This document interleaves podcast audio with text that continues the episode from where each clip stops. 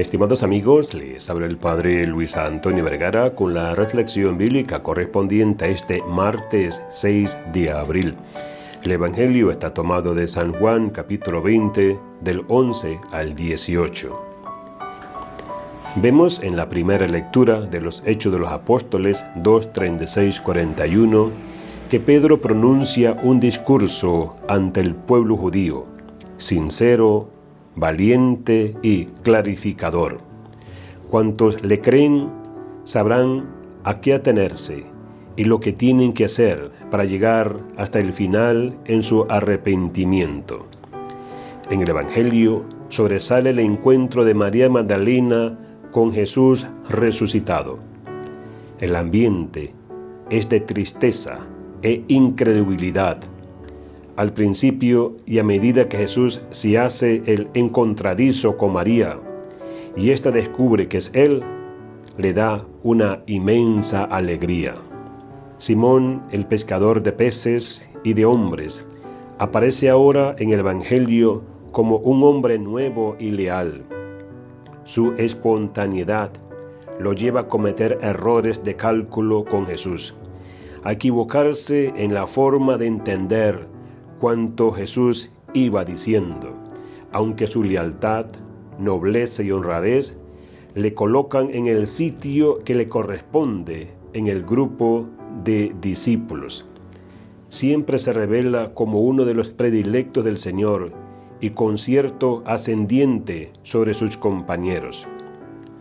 Pero hoy todo es distinto. Simón ha pasado de ser solo Pedro, sobre el que Jesús quiere edificar su iglesia. Se acabaron los peces, las barcas y las redes. Pedro solo piensa en Jesús que vive y en el testimonio que ha recibido de él para la implantación del reino. Lleno del Espíritu Santo, dice cosas que ha hecho suyas, pero que no nacieron en él. Y no solo las dice, las demuestra con tal credibilidad que convence y convierte a tres mil para la causa de Jesús. Y cuando le preguntan qué hemos de hacer, les contesta que se apunten a un nuevo estilo de vida, el de los seguidores de Jesús, que crían y se bauticen para formar parte de la comunidad del reino de Dios. Después de Jesús resucitado, la protagonista es María Magdalena.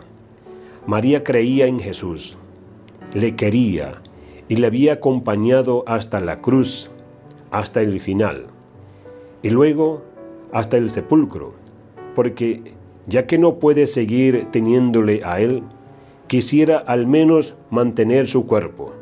Yo lo recogeré, decía. Que María, a pesar de su amor por Jesús, no le reconozca, no es nuevo. A los discípulos les sucedió lo mismo. Lo confundieron con un fantasma, otra vez con un caminante. Nada extraño que hoy María le confunda con el jardinero. Solo que en esta ocasión Jesús busca un reconocimiento distinto. No se lo puede imaginar como antes. Jesús tiene una existencia nueva, de resucitado, pero sigue siendo Él mismo y sigue en la misma línea suya en los encuentros con los suyos. Por eso, al pronunciar el nombre de María, ella lo reconoce de inmediato.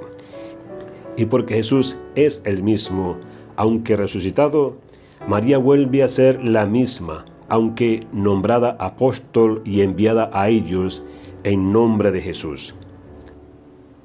Bien está la nueva evangelización, sin olvidar la eterna, la de María Magdalena. Mirado por Jesús y después de escuchar de sus labios nuestros nombres, sentirnos llamados y enviados a los hermanos, para decirles que nosotros también nos hemos encontrado con Él en el huerto de nuestras vidas. Lo hemos reconocido al escuchar nuestros nombres y que demos testimonios de esto y de aquello como María. Que Dios les bendiga a todos.